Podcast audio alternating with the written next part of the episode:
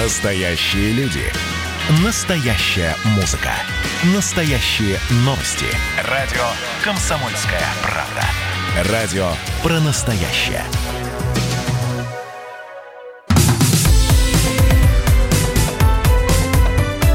Как дела, Россия?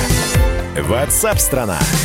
Здравствуйте, друзья. Начало новой рабочей недели и программа WhatsApp страна. Как дела Россия? Чем живет страна? В прямом эфире на радио «Комсомольская правда». Ну что же, в Хабаровск мы отправляемся сейчас. Михаил Дегтярев, губернатор, временный губернатор Хабаровского края, после двухдневной поездки сделал такой действительно красивый финальный аккорд и вышел к народу. И если в самом начале своего прибытия в Хабаровский край он говорил, что пока выходить не с чем, то, видимо, вот это вот э, там несколько дней, которые он провел, причем там последние несколько дней в поездках, уже, ну, не, не то что смелости добавили, а просто уже можно было более предметно говорить о каких-то проблемах. И несмотря на скепсис очень многих, что, дескать, что ж там губернатор заперся, нет, он взял, вышел и вполне адекватно пообщался. Правда, стоило ему уйти, там один человек драку спровоцировал.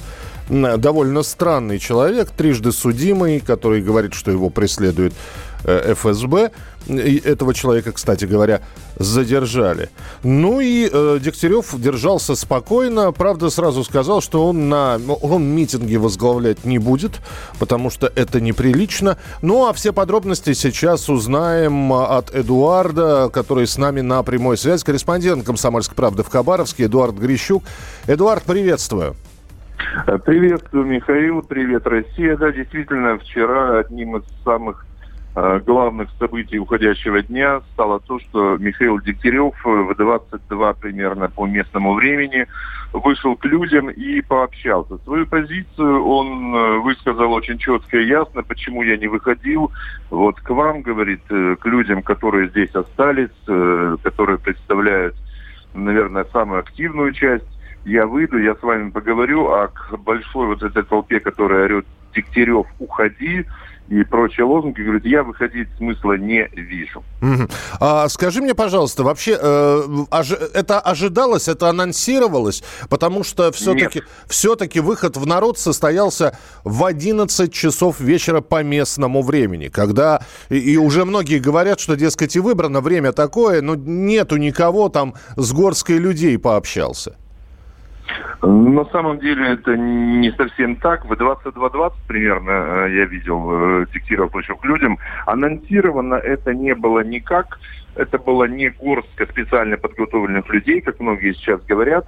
Это были те, кто до последнего оставался у Дома правительства, кто до последнего э, кричал «Свобода Фургалу» и так далее выступлением угу. проводил анонсировано заранее не было, поэтому и случился вот этот конфуз, что представители несистемной оппозиции узнали об этом э, только из стримов, который начался с площади Ленина.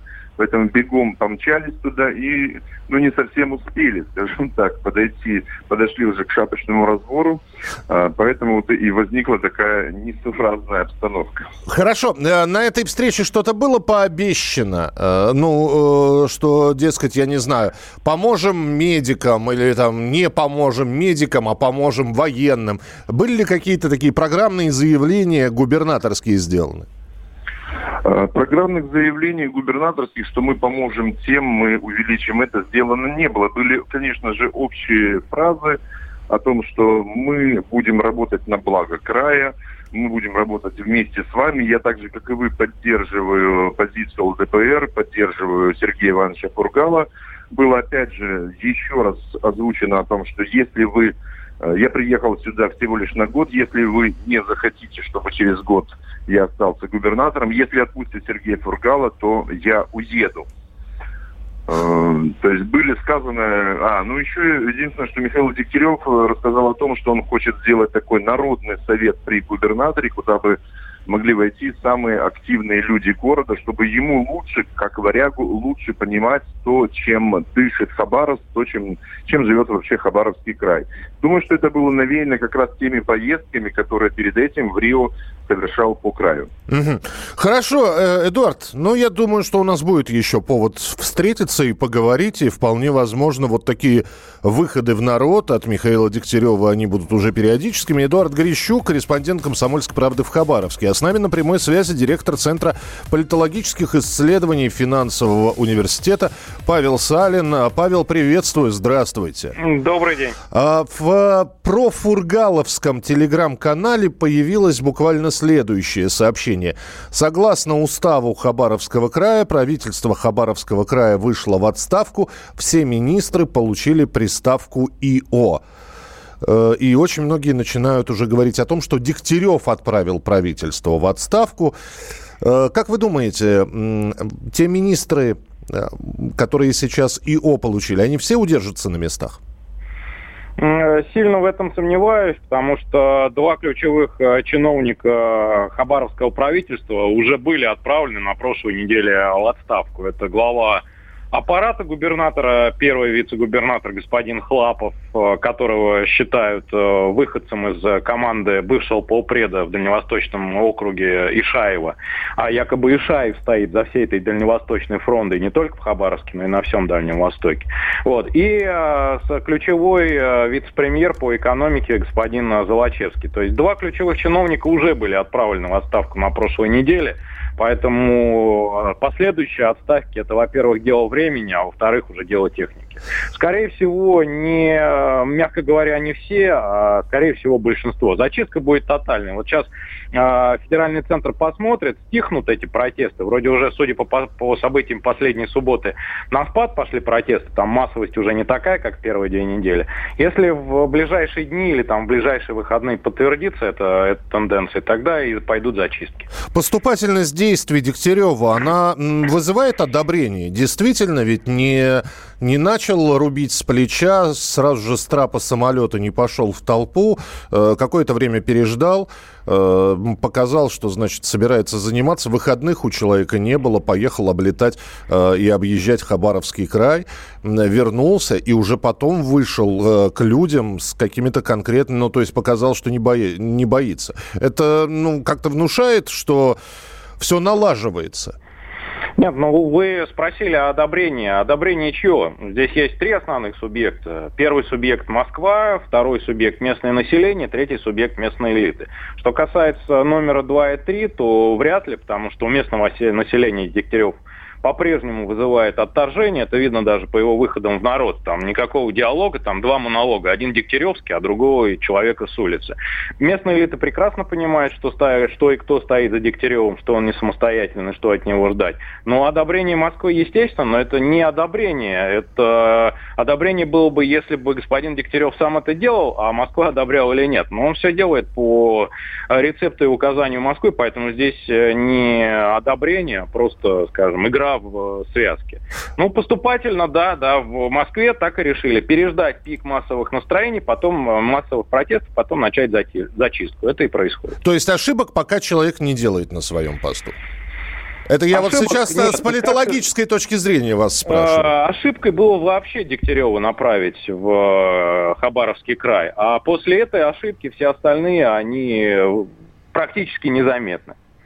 А, одно из заявлений Михаила Дегтярева звучало следующим образом. Пока Москва на нас обращает внимание и дает деньги, надо брать и вкладывать в развитие региона. Опять же, заявление, которое может понравиться жителям Хабаровска, жителям Хабаровского края, что, дескать, вот радеет человек за ту вотчину, в которую приехал.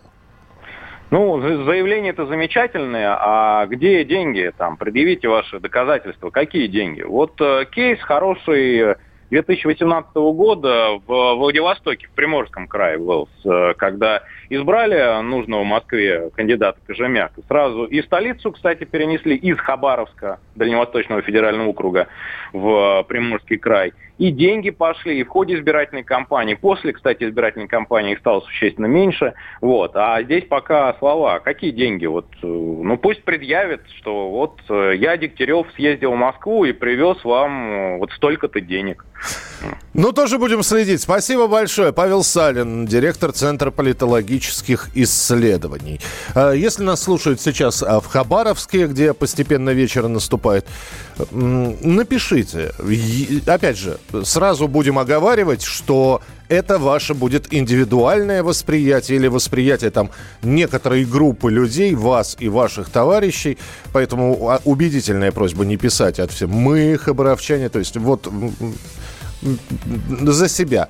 Э, ваше отношение ко всему происходящему 8 9 6 7 200 ровно 9702. 8 9 6 7 200 ровно 9702. Ну а мы продолжим через несколько минут.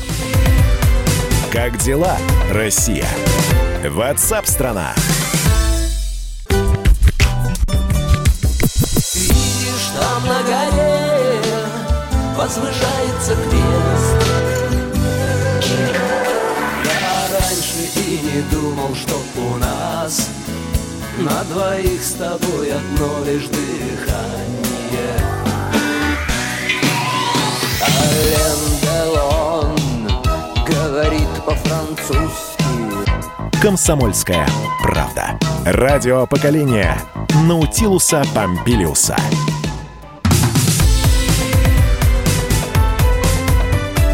Как дела, Россия?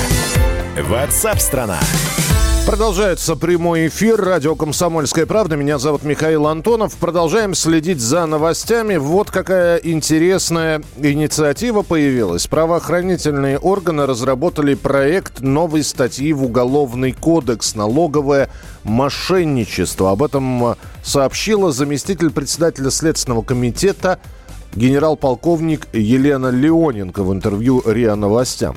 Она пояснила, что это, как правило, идет речь о незаконном возмещении НДС из бюджета. Ну, в общем, делаются несколько, есть несколько хитрых схем, когда э, людям, люди пытаются э, заплатить налоги или не платить налоги, э, проворачивая всевозможные хитро выдуманные схемы. Э, и вот этот вот законопроект о новой статье в Уголовном кодексе «Налоговое мошенничество» совместно разрабатывали Генеральная прокуратура, Федеральная налоговая служба, Следственный комитет и МВД.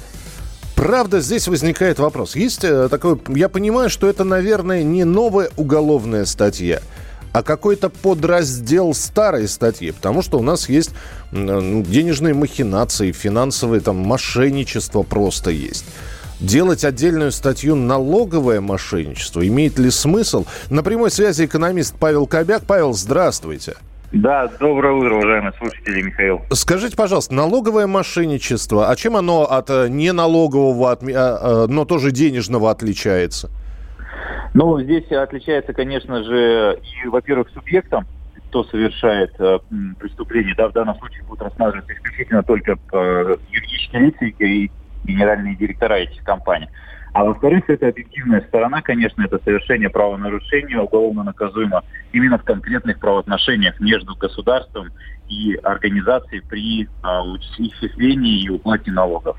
Если посмотреть, в принципе, у нас уже есть статья 199, это уклонение налогов, и на самом деле я рассматриваю такую инициативу с негативной точки зрения, потому что это лишь позволит э, силовикам в дополнительной части еще иметь какой-то дополнительный рычаг на давление на бизнес. Угу. Потому что уже существует достаточно статей по налогу э, уголовному кодексе да, по, налоговые правонарушения. Вы 199 упомянули это уклонение от налогов. Я напомню, что есть 159-е мошенничество. И вместо того, чтобы, э, я не знаю, объединить статьи, мы, по-моему, просто перечень расширяем. И, э, Она расширяется. Да, толстеет уголовный кодекс просто. Ну, это, конечно, сейчас э, наметился такой тренд, что определенные правоотношения, которые не были ранее урегулированы уголовным кодексом, они добавляются в какие-то либо в разделы, либо дополнительную статью. И если посмотреть, раньше там э, статья мошенничества 159, да, она была одна статья, включала в себя вообще просто все.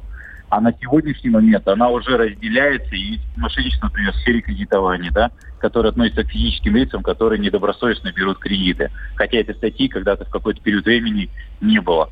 Сейчас то же самое они делают и в части налогового правонарушений, да, виде вот как раз вот налогового, налогового мошенничества, расширяя просто сферу влияния Уголовного кодекса и определение закрытия тех зон, в которых еще как бы стоят спорные вопросы. Угу. А, опять же, понимаю, что от проекта закона или там новой статьи Уголовного кодекса до реализации пройдет э, время какое-то. А самое главное – эта статья, она каким-то образом... Мы же понимаем, что когда вводится что-то новое, э, это заставляет людей двигаться, либо выходить из тени, либо забираться поглубже в тень. Вот э, когда мы говорим про налоговое мошенничество, это его позволит снизить или будут просто придуманы новые схемы, и люди окончательно, знаете, заберутся туда, откуда их не, не достанешь. Я имею в виду предпринимателей. Но в данном случае я бы характеризовал бы это тем, что, во-первых, конечно же, количество такого недобросовестного поведения, оно снизится, да, потому что тот проект, законопроект, который сейчас есть, он перечисляет достаточно большой перечень тех обстоятельств, которые свидетельствуют о налоговом мошенничестве, да, и часть статистика, конечно же, упадет. Но, зная русскую натуру, всегда найдется в законе какой-то пробел, который будут использовать для достижения тех целей, которые есть. Поэтому, на мой взгляд, конечно, снизится, но все равно останется то, что хотят прекратить как бы, налоговые силовые органы, все равно вот этот факт, он все равно останется. А, сама экономическая активность ухудшится или улучшится после этого? Вы знаете, это сложно сказать. А, почему? Потому что непонятно, насколько э, правоохранительные органы будут использовать эту статью. Если они будут это применять каждому предпринимателю, по направлению, например, запроса из налоговой инспекции, когда они проверяют документы компании, то, конечно, тогда ухудшится. Если правоохранительные органы будут применять эту статью исключительно как бы правильно, добросовестно, именно к тем предпринимателям, которые действительно нарушают закон и хотят применять какие-то схемы для уклонения налогов, то, конечно, в этом случае улучшится. Поэтому это покажет практика, насколько это будет э, помогать нашему обществу становиться лучше, исключительно только практика. Спасибо большое. Павел Кобяк, экономист. Итак, э, новый проект э, статьи в Уголовный кодекс «Налоговое мошенничество». Э, к ней, к, этому, к этой статье есть пояснение от представителя Следственного комитета, а, от Елены Леоненко, который говорит, что чаще всего налоговые преступления совершаются в области строительства и торговли, но здесь она, в общем-то, Америку не открыла этой фразой. Регионами-лидерами по числу возбужденных тем, э, дел по, таких, э, по таким преступлениям остаются Москва и Московская область. И в год из-за налоговых преступлений бюджет России теряет около 58 миллиардов рублей. Вот такая вот история. Э, ваше сообщение 8967 200 ровно 9702. И читаем ваше сообщение. Стрельцы бунтовали, царя требовали. Ясно, спасибо. А, про митинги в Хабаровске. Митинги планируются уже во всех городах России. Откуда такая информация? Скажите, пожалуйста. Вот. Э, просто интересно. Потому что вы прислали скриншот, и непонятно с какого сайта, и, честно говоря, не совсем понятно, что за люди это все обсуждают. Потому что, ну, давайте объективно. Значит, э, если вернуться к Хабаровску, в регион назначен человек.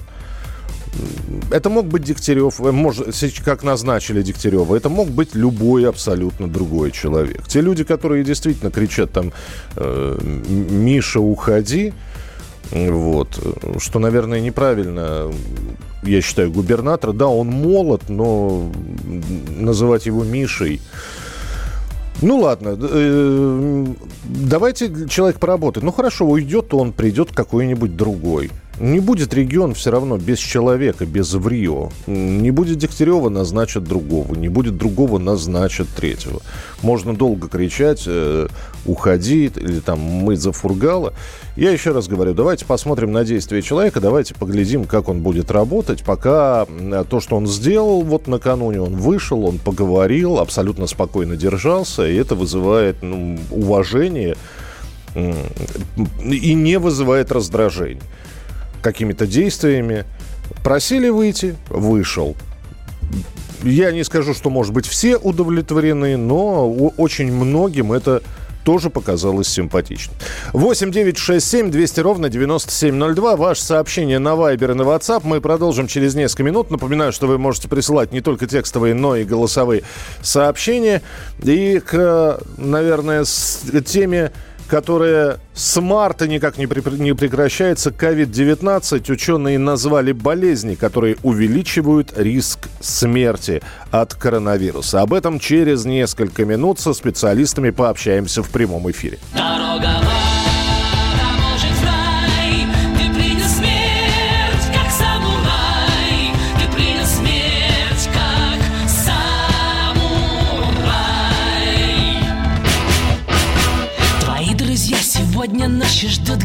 гостей У них в меню жаркое из твоих костей. Им так мешает жить, мешает жить твоя свобода. Они уже с утра слегка навеселе Уже переженились на большом столе. Но им мешает жить, мешает жить твоя порода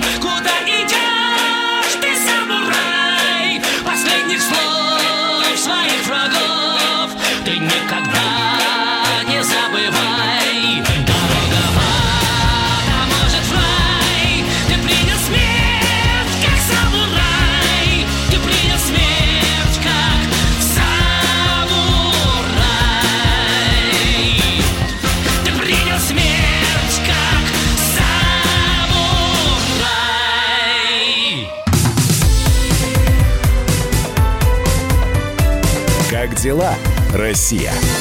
Ватсап-страна! Продолжается прямой эфир радио «Комсомольская правда». Чем живет Россия, о чем говорит страна, о чем пишете вы, э, что вы комментируете, новости вы слушаете, комментируете, реплики свои высказываете. Об этом мы прямом эфире и говорим. Меня зовут Михаил Антонов. Присылайте свои сообщения. Спасибо, что продолжаете это делать. Почему нельзя провести досрочные выборы губернатора? Нас устроит только выбранный нами человек. Ну, год до выборов. Подождите. Я не знаю почему, но по регламенту так установлено законом, что в следующем году будут выборы. Пойдет ли Михаил Дегтярев а, уже пока вот этот год, который будет держать при себе приставку вот, временно исполняющий обязанности губернатора Хабаровского края. Почему сейчас нельзя? Не знаю. Потому что законом предусмотрено вот, видимо, так, что через год досрочные выборы. Надо залезать в свод законов и смотреть, в каких случаях проводятся досрочные э, выборы сразу же назначаются. Э, спасибо, что пишете. 8 9 6 7 200 ровно 9702. Ваши текстовые и голосовые сообщения. Мы ждем ваших голосовых сообщений. Записывайте в WhatsApp и других мессенджерах мнения, вопросы, наблюдения. Всем вашим аудиопосланиям найдется место в нашем эфире. Телефон 8 967 200 ровно 9702. Э, собрал сводку новостей про коронавирус. Рэпер LJ и его жена, телеведущая Анастасия Ивлеева, заболели коронавирусом. Я понимаю, что для многих сейчас фамилии прозвучали абсолютно э, неизвестные. Поверьте, это достаточно популярные люди. Сидят сейчас на, карантине. Насколько я понимаю, их не госпитализировали, потому что у них э, заражение COVID-19 проходит в более-менее легкой форме. Ученые назвали болезни, увеличивающие риск смерти при коронавирусе. На первом месте сердечно-сосудистые заболевания, на втором диабет пациентов с диабетом госпитализируют в 6 раз чаще, чем обычных пациентов. За сутки в России выявлено 5635 новых случаев коронавируса. Медленно, но верно цифра снижается. Еще совсем недавно мы говорили, вот никак ниже 6 тысяч не падает количество нововыявленных. Сейчас уже 5 с, не, 5 с половиной тысяч, ну, 5 с небольшим тысяч. Надеюсь, что эта цифра будет меняться в сторону понижения день ото дня. В Новосибирске перешли к испытаниям вакцины от COVID-19 на добровольцах. Разрешение на работу э, предприятие, которое проводит эти испытания, получило тремя днями ранее. Участниками испытаний станут 300 человек. И в эту группу попытался записаться некоторые скажут затесаться. Корреспондент «Комсомольской правды» в Новосибирске Вадим Алексеев. С места событий. Вадим, привет. Приветствую. Да-да, вот только что буквально как раз э, звонил медикам с попыткой прорваться или затесаться да. э, среди этих э, благородных, я считаю, людей, которые на себе готовы испытать Спо- вакцину. Спойлер сразу, да? То есть э, чем закончилось? Не получилось у тебя, да?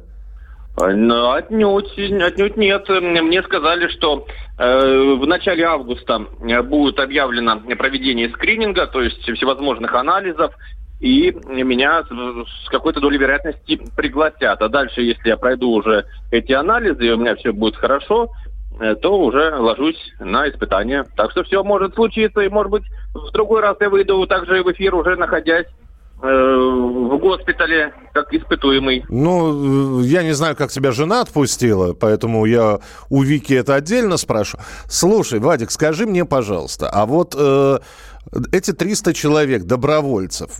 Слово «добровольный» — это подразумевает, что человек э, дает согласие, оценив э, и собственное здоровье, и собственное там время потратив.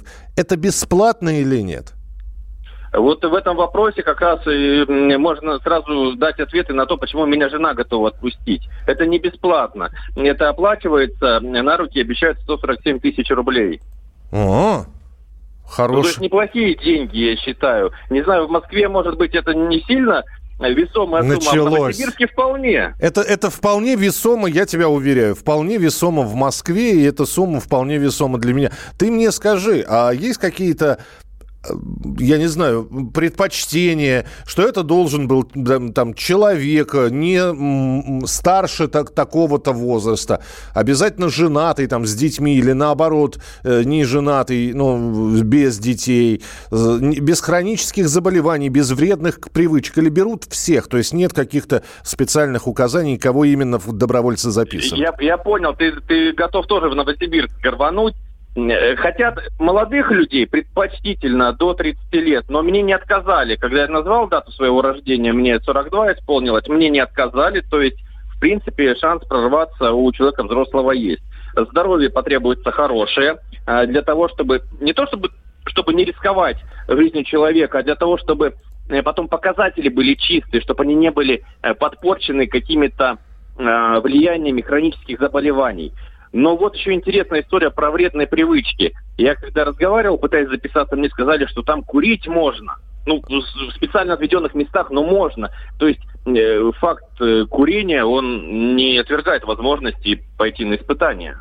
Я знаю, что помимо тех самых 300 человек, которые сейчас в качестве добровольцев будут отобраны, еще и будут изучать или исследовать местных новосибирских летучих мышей. А они в чем провинились? Ну, летучих мышей тоже будут исследовать на э, наличие э, всего вот этого дела и на предмет безопасности. Есть их в любом случае не рекомендуют, но, по крайней мере, ученые интересуются, могут ли они быть переносчиками. Ученые хотят определить, являются ли мыши, можно ли определить их болезнь, либо здоровье по внешнему виду. И вообще цель проекта понять, насколько такие мыши опасны для человека в принципе, потому что в Новосибирске летучих мышей их, э, их реально часто наблюдают. Ясно, Вадим. Ну что, спасибо большое за рассказ. Господи, люди, летучие мыши, Новосибирск, просто родина Бэтмена. А, получится у Вадима Алексеева или нет стать добровольным участником испытаний вакцины против коронавируса? Ну, к августу обещают сказать. Значит, в августе будем с Вадиком созваниваться и узнаем, э, принят ли он будет в этот штат добровольцев или останется за его бортом.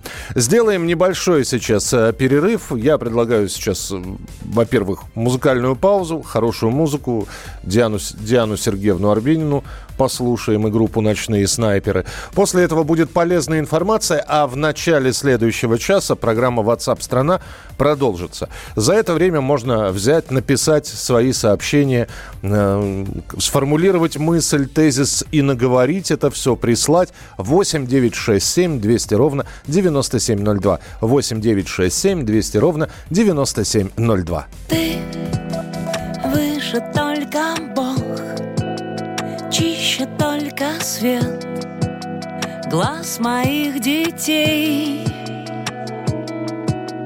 Я встретила тебя рано для небес, поздно для людей. Последняя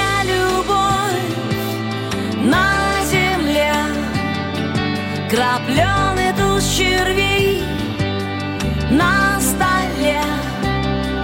И я всегда